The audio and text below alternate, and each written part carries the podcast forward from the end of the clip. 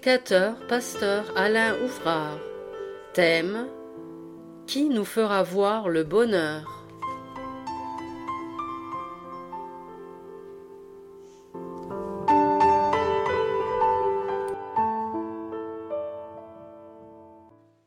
Nous allons ouvrir un psaume, le psaume 4, et nous allons faire euh, notre lecture euh, autour de quelques versets que je vais commenter. Alors donc euh, le psaume 4, le verset 7, et je lis ceci.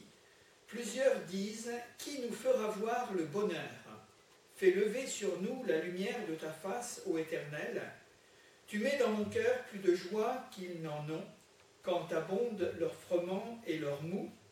Je me couche et je m'endors en paix, car toi seul, ô Éternel, tu me donnes la sécurité dans ma demeure. Nous allons euh, aborder une euh, grande question qui est soulevée par euh, David, le roi David, lorsqu'il s'exprime de la manière suivante. Et il dit ceci, qui nous fera voir le bonheur? La recherche du bonheur a toujours été une préoccupation très forte. L'humanité n'a jamais cessé de tout temps d'améliorer ses conditions d'existence. Il suffit tout simplement d'en juger par euh, le développement de la vie matérielle des hommes et cette euh, évolution donc des conditions de vie. L'homme a appris à maîtriser beaucoup de choses dans son environnement et aussi dans la nature pour son bien-être et son confort.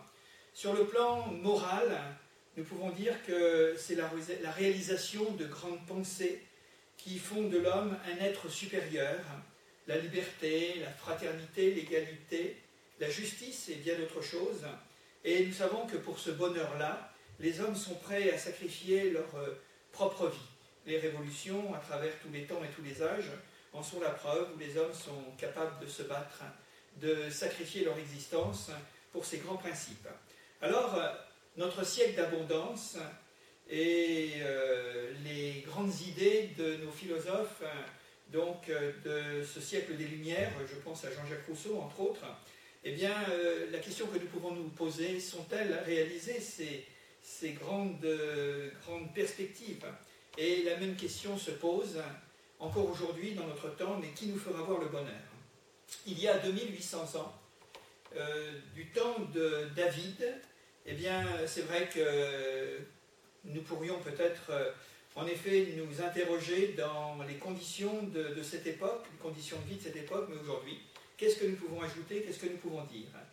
N'y aurait-il pas encore de grandes illusions et, euh, sur la question du, bonheur?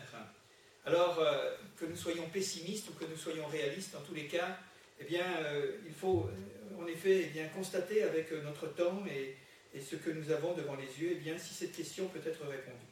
Alors nous allons tout simplement jeter un regard sur le monde d'aujourd'hui.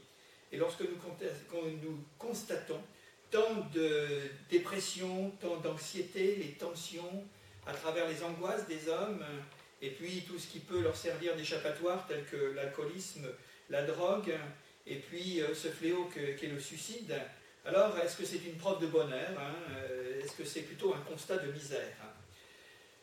Les fléaux modernes de notre société eh et l'incapacité de l'homme à se sortir de l'ornière du, désespoir. On entend toujours des gens se plaindre, hein, euh, souvent négatifs, hein, jamais heureux, jamais satisfaits.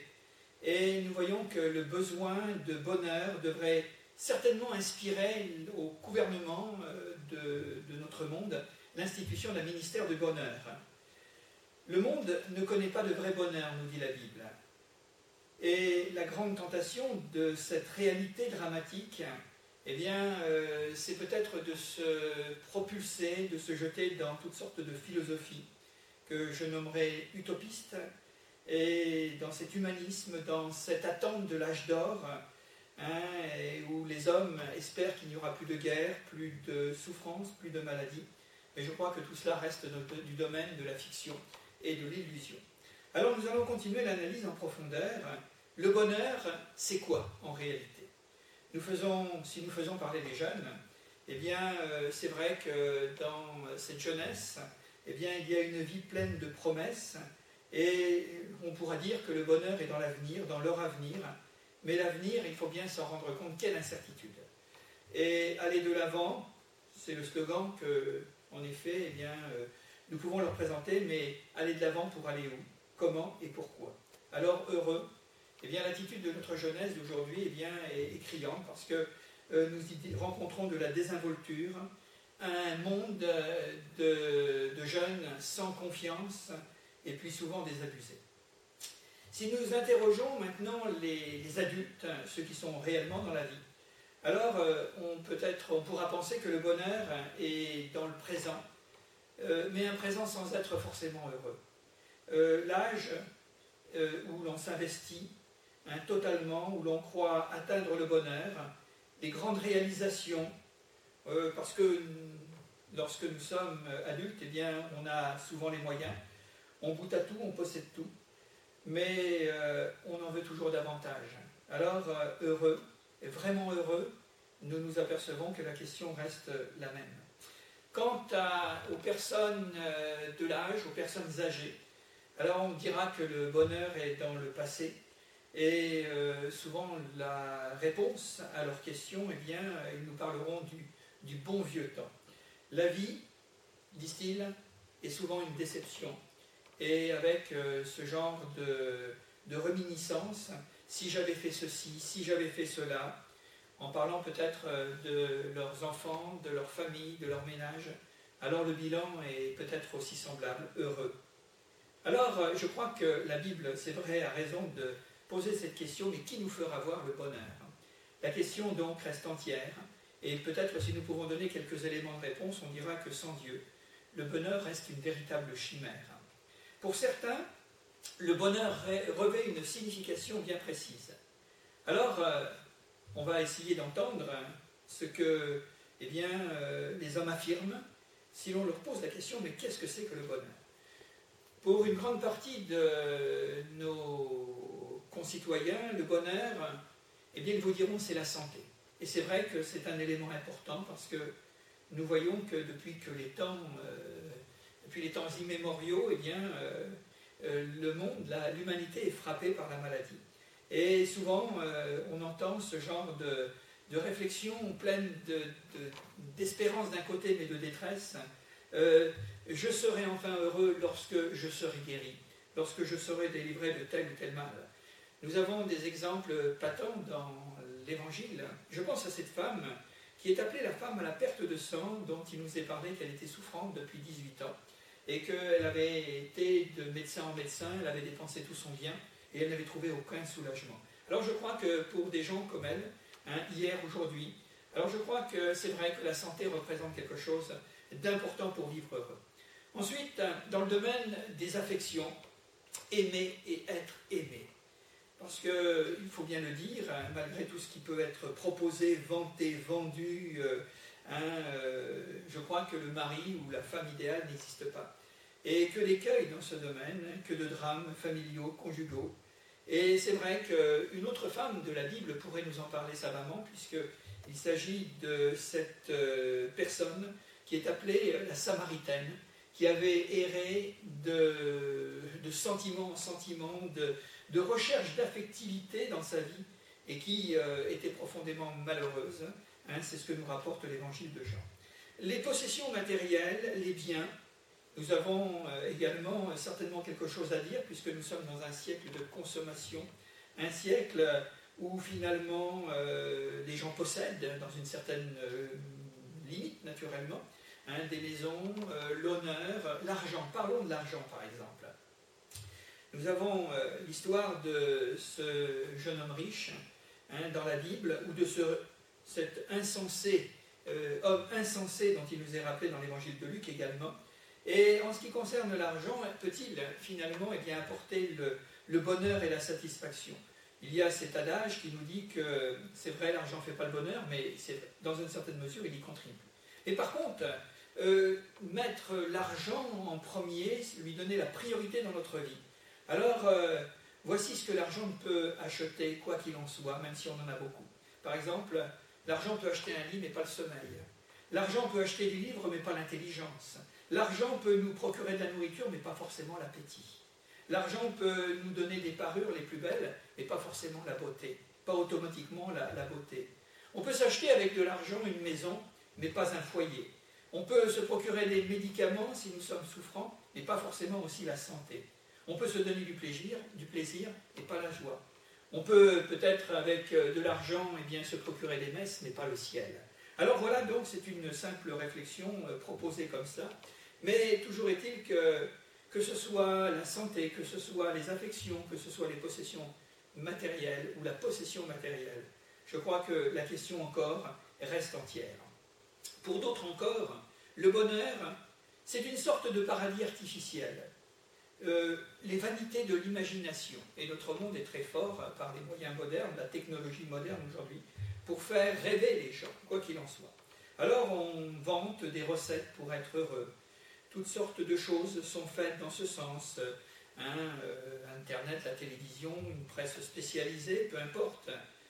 C'est peut-être le bonheur à bon marché que l'on consomme dans l'immédiat, euh, que l'on appellera peut-être sous forme de passion et d'aventure, où l'on s'étourdit tout simplement pour oublier. Alors on parlera de la chance, on parlera de la bonne étoile, et combien sont nombreux les adeptes de l'horoscope ou de la bonne aventure. Et je crois que tout cela eh bien, est renfermé euh, dans, une, euh, un vocabulaire tout à fait particulier.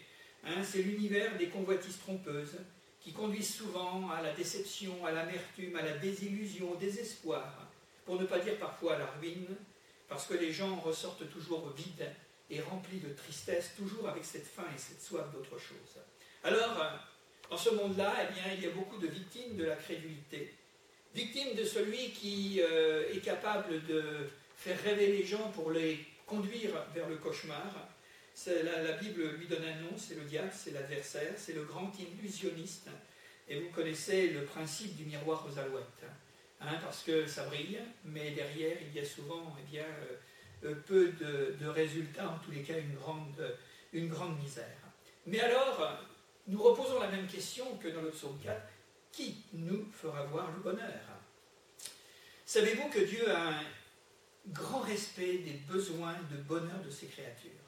Et toute la Bible est là pour nous le dire, hein, lorsque nous lisons dans ces pages formidables de l'Ancien ou du Nouveau Testament, nous nous apercevons que Dieu est très attentif, finalement, à cette quête de bonheur des hommes.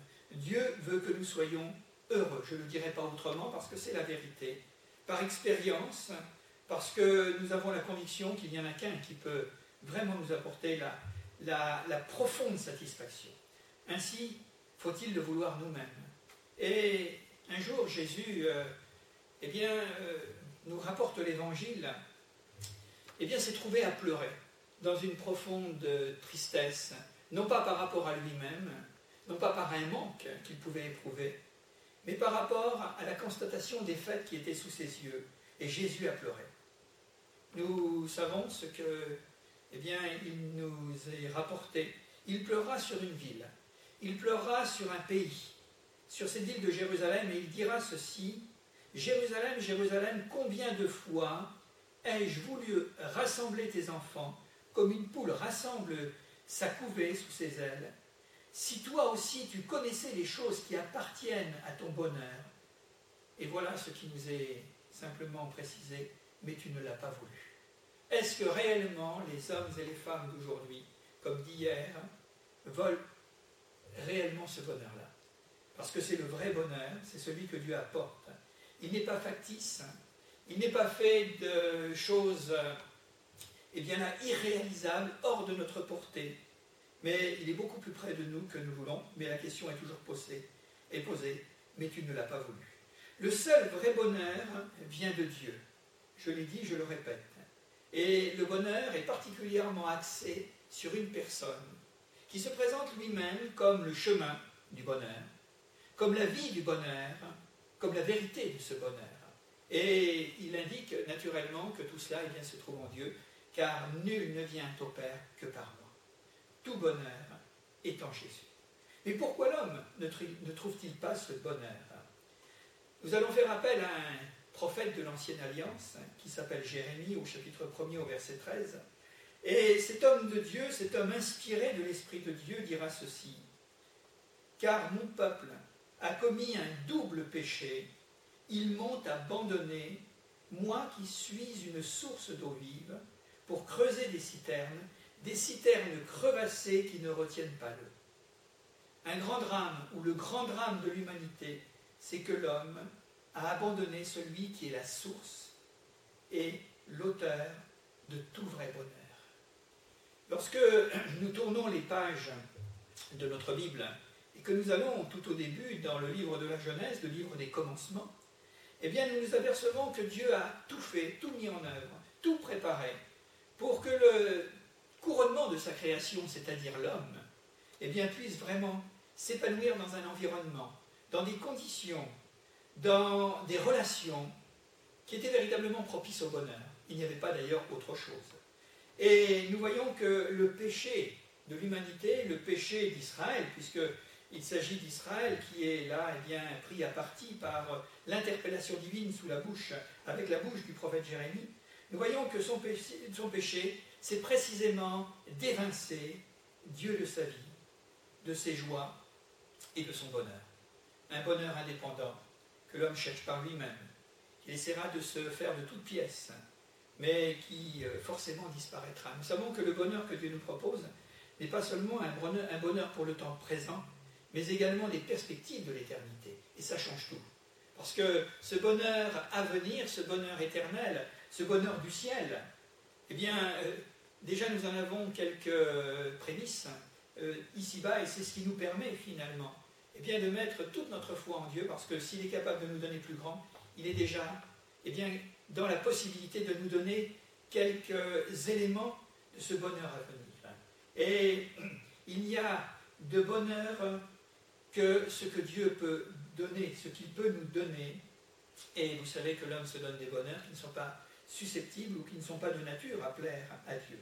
Et c'est ce qu'on appelle tout simplement le péché à travers euh, ses ressentis, ses passions, à travers, euh, eh bien, quelquefois, ce qui peut euh, toucher profondément notre émotion, mais qui est eh bien, bien éphémère et bien, bien volatile.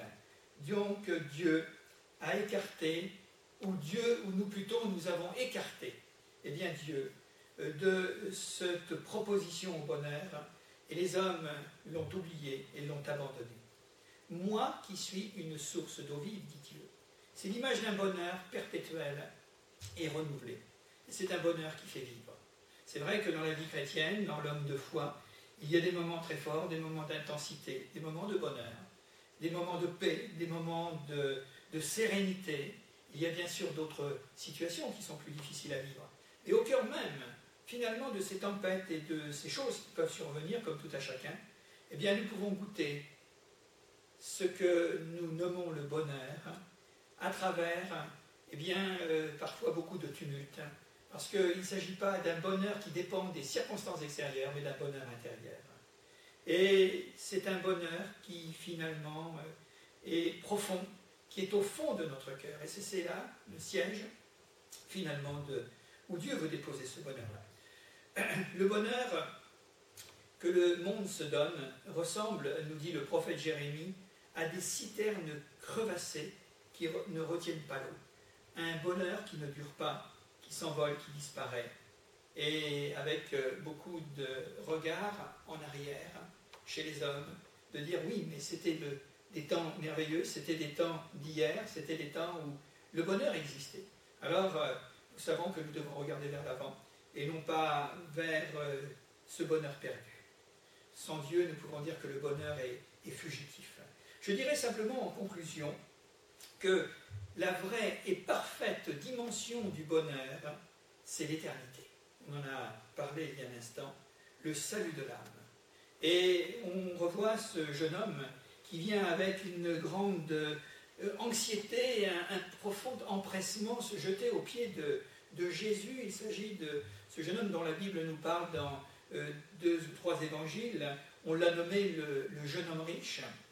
Et on voit qu'il vient avec une question pathétique que faut-il faire pour hériter la vie éternelle? C'était un, garçon qui, euh, comme euh, eh les textes nous l'indiquent, avait certainement une réputation, avait une position, avait de l'argent, il était riche, et pourtant il n'avait pas trouvé la satisfaction, il n'avait pas trouvé le bonheur. Et il lui manquait quelque chose, c'était la paix au fond de lui-même, dans son cœur et dans son âme. Et il vient précisément vers Jésus pour obtenir eh bien, la réponse. Nous savons ce que Jésus lui a dit. Nous connaissons la réaction qu'il a eue. Et tout simplement, eh bien, lui, on peut dire qu'il n'était pas prêt à recevoir ce bonheur. Et pourtant, il en avait besoin, il était venu le chercher, il est reparti à vide.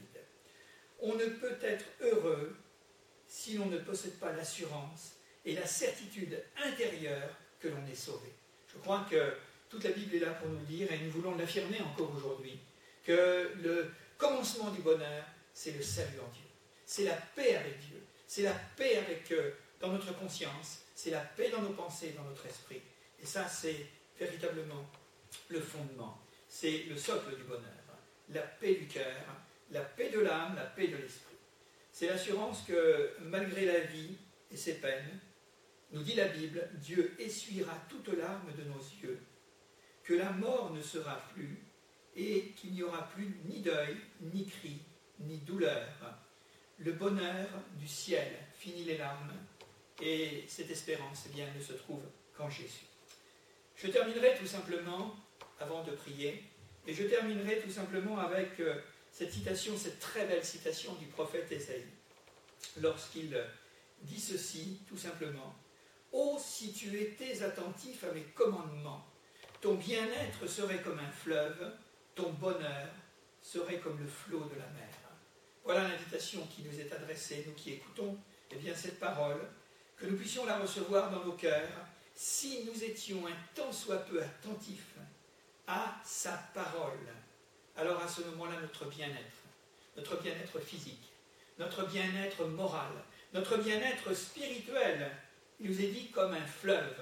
Et vous savez que de par le monde, il y a des fleuves impétueux, c'est eux qui donnent la vie tout autour, sur leur passage.